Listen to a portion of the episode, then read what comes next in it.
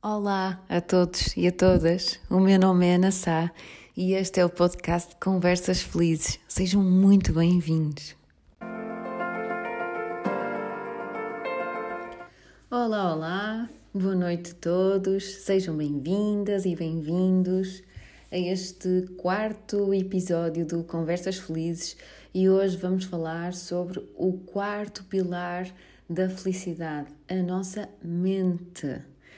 E hum, antes de avançar para o tema especificamente, quero-vos dizer que recebi alguns feedbacks sobre estes podcasts e dois foram mais recorrentes. O primeiro é que é muito longo, portanto, eu vou esforçar-me por gravar podcasts mais curtos e com mais frequência, embora isso eu não saiba como é que vai correr, não é? Por isso, só no final é que eu, é que eu percebo quanto tempo demorei, nem sempre é muito fácil resumir.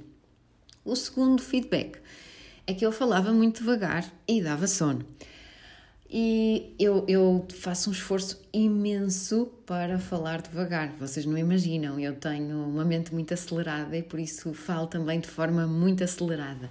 Mas como sei que habitualmente as pessoas que preferem, que, que ouvem podcasts, são pessoas que preferem o registro auditivo e, portanto, ah, devemos falar de forma mais pausada, mais calma, mais tranquila, para que essas pessoas consigam integrar a informação, estava eu a fazer um esforço enorme para falar devagar.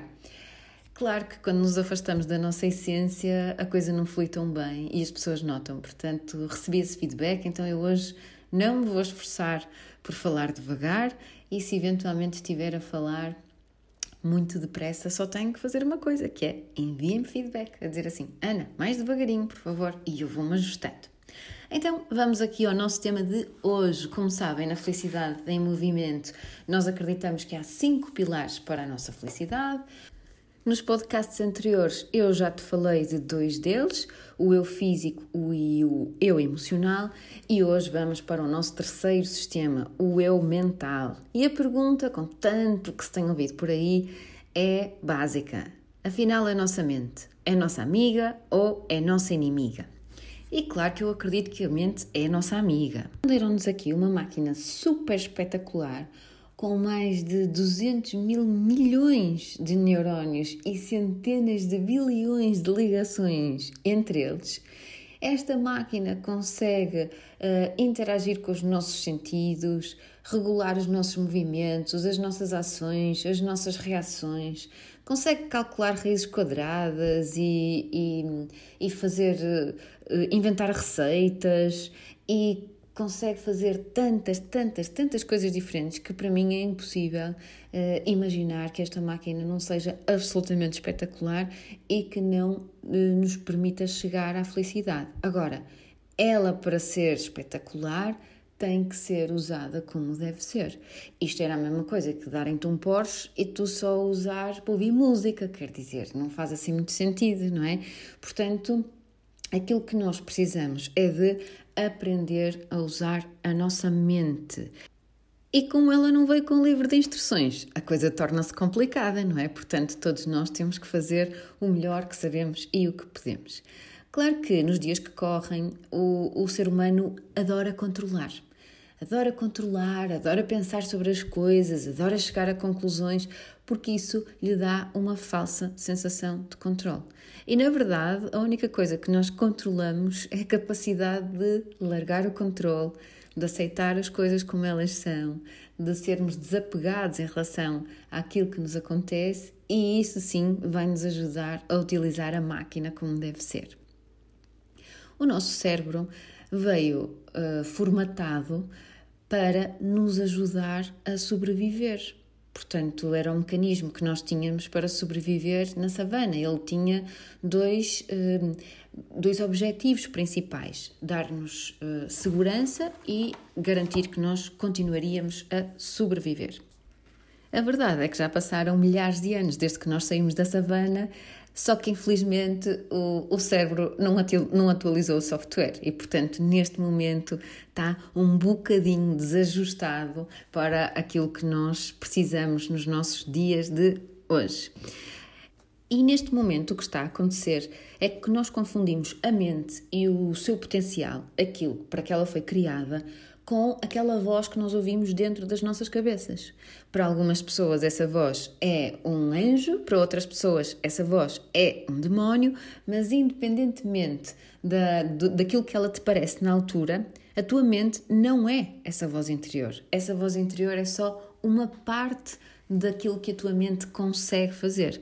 Eu não sei se tu sabes, mas é muito interessante porque as, as crianças, até nós aprendermos as palavras, portanto, as crianças e os bebés não têm essa tagarelice mental e não têm simplesmente porque elas não conhecem palavras e por isso a mente está a ser canalizada para aquilo que deve ser canalizada, que é ajudar os bebés e as crianças a sobreviver. Como? Através de outros reflexos, através do choro, através do riso, ah, elas vão, vão percebendo ou vão demonstrando ao mundo que querem comer, que querem que lhes mudem a fralda, que têm sono etc. Mas a tagarelice não é indispensável para a sobrevivência das crianças e dos, e dos bebés. É por isso que as crianças têm tanta facilidade de viver no aqui e no agora.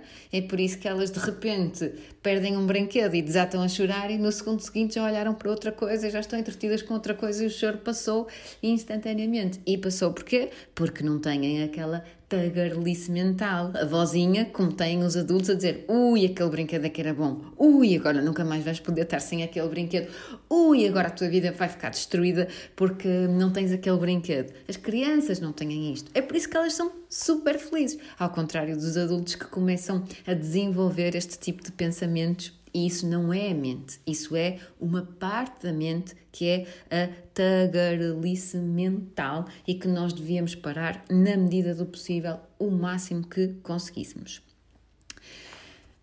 Então, como é que surge esta tagarelice mental? Ora bem, quando nós começamos a aprender palavras, uh, começamos a falar e começamos a falar em voz alta e dizemos exatamente tudo o que nos passa pela nossa mente. É por isso que se diz que as crianças não mentem. E é verdade, elas não mentem. Tudo o que surge na sua mente, elas verbalizam. E verbalizam alto, cá para fora. E a partir de determinada altura isso começa a ser muito desconfortável e muito reprimido, porque começa a ser desajustado, é socialmente desajustado.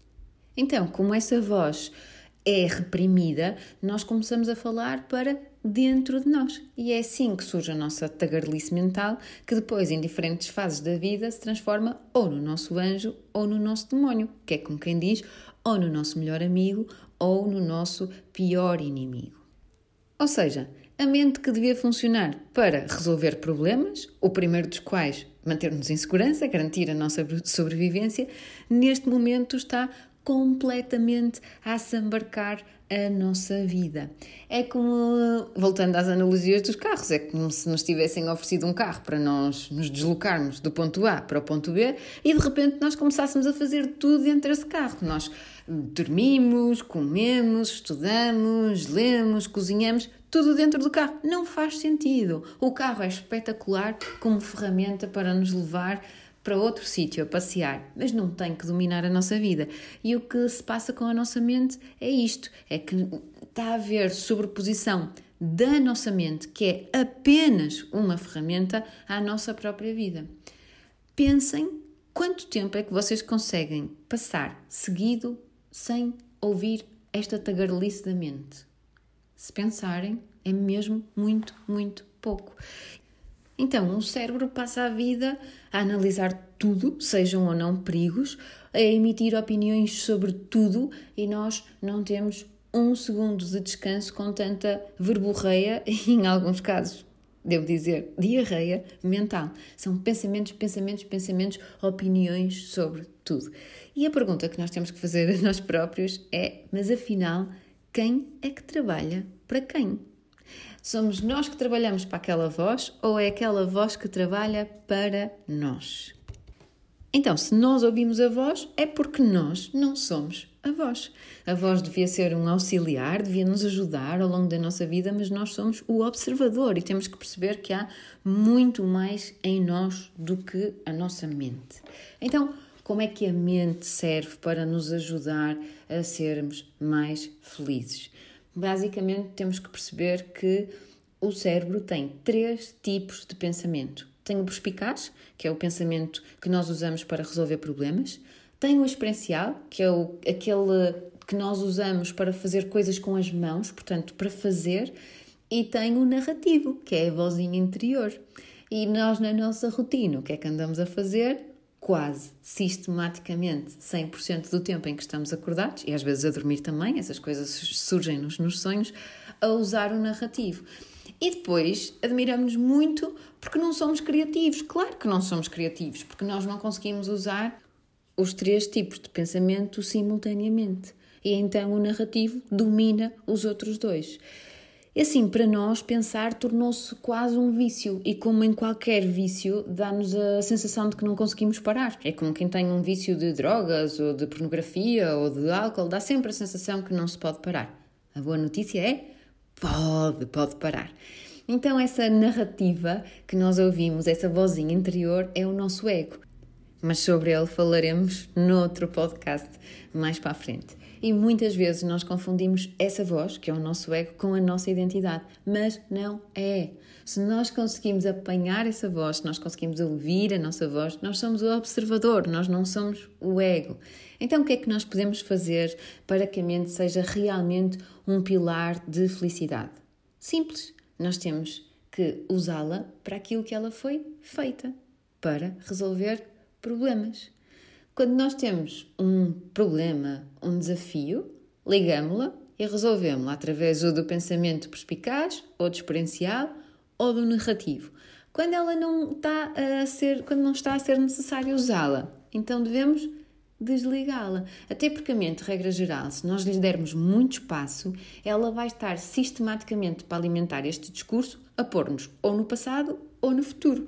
No passado, ai, porque antes é que era e antes é que as coisas eram boas e a discussão que eu tive ontem, estamos a reviver tudo o que já vivemos uh, dezenas de vezes. Ou então estamos a ir para o futuro e ou vemos o futuro muito risonho, isso para nós é uma forma de alavancagem, ou vemos o futuro muito negro, cheio de medos e isso vai limitar-nos. Portanto, o cérebro é tipo um fogão.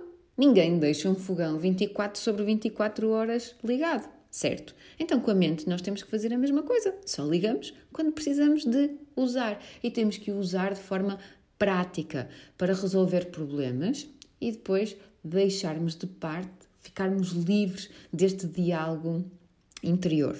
Quando desligamos a mente, quando paramos este diálogo interior, aparece aqui é tudo interior, ou aquilo que eu chamo presença, mas sobre isso vamos falar no próximo podcast, quando eu falar do quarto pilar, que é o eu espiritual, e, e muitas vezes, ah, não sei se vos acontece, mas a mim acontece muitas vezes, que é quando eu distraio a minha mente com alguma atividade, por exemplo, ah, para mim resulta muitíssimo bem dançar ou limpar vidros, resulta mesmo muito bem. Portanto, quando a mente está distraída a fazer qualquer coisa, de repente eu tenho ideias espetaculares, super criativas, tenho insights brutais. E eles chegam porquê? Porque há quietude mental. Essa vozinha não tem espaço para estar a falar o cérebro já está, cérebro, a mente já está a ser usada de outra forma, está a ser usada de forma experiencial e, portanto, essa voz cala-se. Então, é mesmo, mesmo importante. E se queres ser feliz, tens que te lembrar daquela velha expressão. Chama-se mente porque te mente. E o que te mente não é a tua capacidade de resolver problemas. O que te mente é essa vozinha, essa narrativa uh, incessante que está a dominar a tua vida. Já o Bob Marley dizia: os homens pensam que possuem uma mente, mas a mente é que os possui a eles. Então, se queres ser mais feliz, é tão simples.